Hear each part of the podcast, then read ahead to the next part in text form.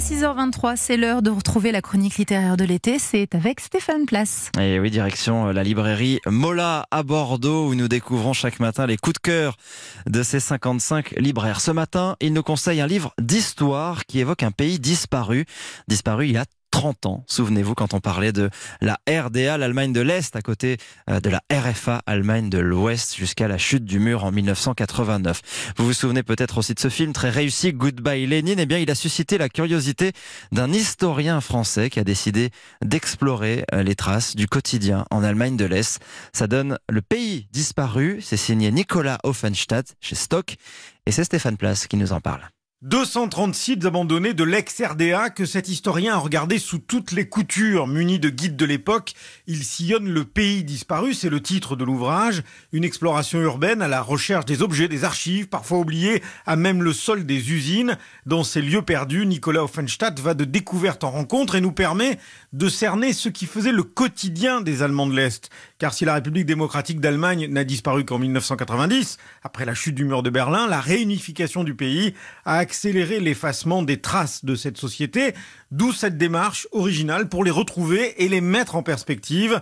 Libraire chez Mola, Jean-Marc Bourlard vous conseille cette lecture. Le quotidien à travers euh, des archives qu'il a trouvées un petit peu partout, euh, dans les cantines, dans les entreprises, dans les hôpitaux, donc vraiment beaucoup d'endroits euh, abandonnés, des sculptures, des mosaïques, donc vraiment c'est de l'histoire politique, mais voilà l'histoire au quotidien de l'Allemagne de l'Est. Universitaire, l'auteur de ce livre raconte notamment ses balades chez les brocanteurs de l'ex-Allemagne de l'Est où il retrouve les anciennes marques des produits alimentaires, des petits pois périmés depuis longtemps, mais qui témoignent de ce qu'était ce pays disparu, un pays désormais à l'horizontale sur des tréteaux, écrit Nicolas Offenstadt, qui a multiplié aussi les échanges, les discussions. Il m'est arrivé de manière étonnante, par exemple à Magdebourg, de discuter dans une immense usine de machines-outils abandonnée avec un Allemand de l'Est qui faisait du vélo. Il s'est arrêté, il est venu me voir et puis on a commencé à parler de Magdebourg à l'époque de la RDA. J'ai essayé, au-delà des traces abandonnées, d'aller voir la manière dont ils reconstituaient leur quotidien à travers des musées, à travers des vitrines, à travers des réunions. En réalité, il y a véritablement une volonté d'effacement et d'abandon. C'est un État socialiste qui a été remplacé par l'Allemagne unifiée, donc une Allemagne à la fois libérale, démocratique et capitaliste,